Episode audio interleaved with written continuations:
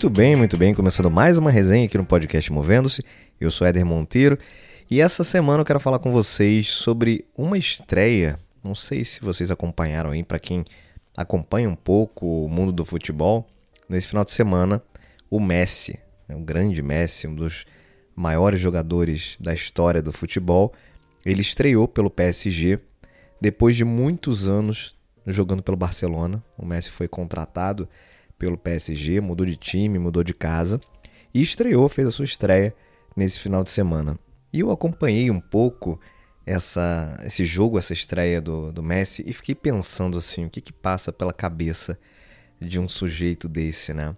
Um cara que viveu muitos anos trabalhando numa mesma empresa, né? como jogador do Barcelona, como profissional de futebol, defendendo uma mesma instituição, um mesmo time.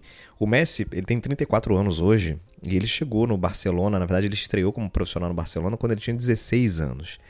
Então você imagina, ele passou 18 anos jogando pelo mesmo clube, pelo mesmo time, ou seja, grande parte da vida dele, a maior parte da vida dele, na verdade, né, foi defendendo aquelas cores, defendendo aquele escudo. Então imagina como é que é, né, depois de tanto tempo, você defendeu uma outra instituição, especialmente considerando que você, naquela primeira instituição, no Barcelona, no caso, você conquistou tudo praticamente. Né? Um cara ganhou todos os campeonatos possíveis, ele foi eleito melhor do mundo várias vezes, teve e tem ainda hoje patrocínios milionários e não precisa de fato mostrar nada para ninguém mais, né? Mas sabe o que eu achei super legal nessa história toda?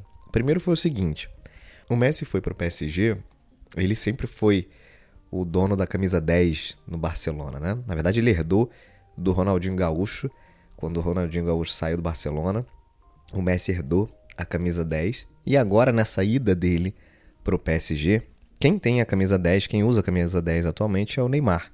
E eles são muito amigos e o Neymar ofereceu para ele a camisa 10. Cara, se quer usar a camisa 10?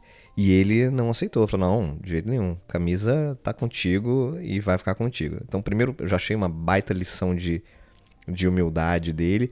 E o legal é que ele colocou, ele, ele enfim, pediu para usar a camisa número 30.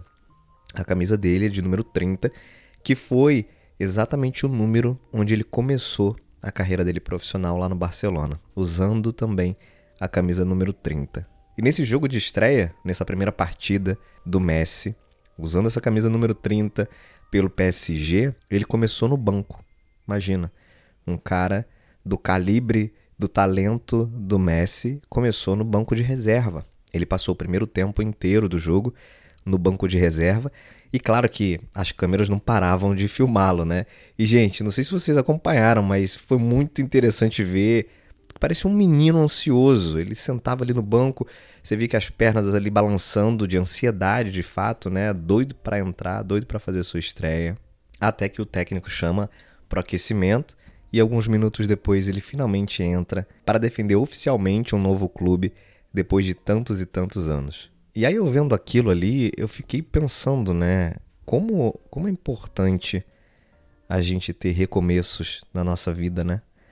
Como faz bem para a gente recomeçar, como faz bem para a gente viver novos ciclos. Isso em várias coisas, né? profissionalmente, inclusive, na nossa carreira, inclusive.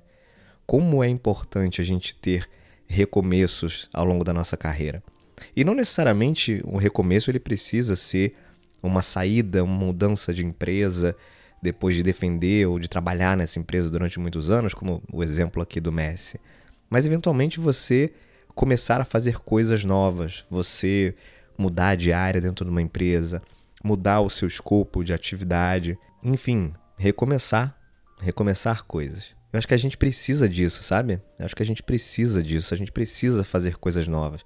A gente precisa sentir aquele friozinho na barriga de estreia. Isso isso nos mantém vivos, eu acho, né? Acho que isso dá um dá uma sensação, dá um sentimento de, de que a gente está se desafiando, de que a gente está crescendo, de que a gente está conhecendo coisas novas. Esse talvez seja o grande barato do recomeço. E uma pergunta super importante que fica numa reflexão como essa é: Quando foi a última vez que você fez algo pela primeira vez? Você já se fez essa pergunta recentemente? E como é importante para a gente mudar, né? Como é importante para a gente fazer coisas novas. Isso, inclusive, do ponto de vista científico, da neurociência. Tem um negócio chamado neuroplasticidade, que é a capacidade do nosso cérebro de se adaptar, de se moldar e criar outras estruturas funcionais no nosso cérebro, com novos desenvolvimentos neurais, isso tudo quando a gente é exposto a novas experiências. Então daí uma boa pensada no que você pode fazer de novo, no que você pode recomeçar. E eu tenho certeza que isso vai te fazer um bem danado.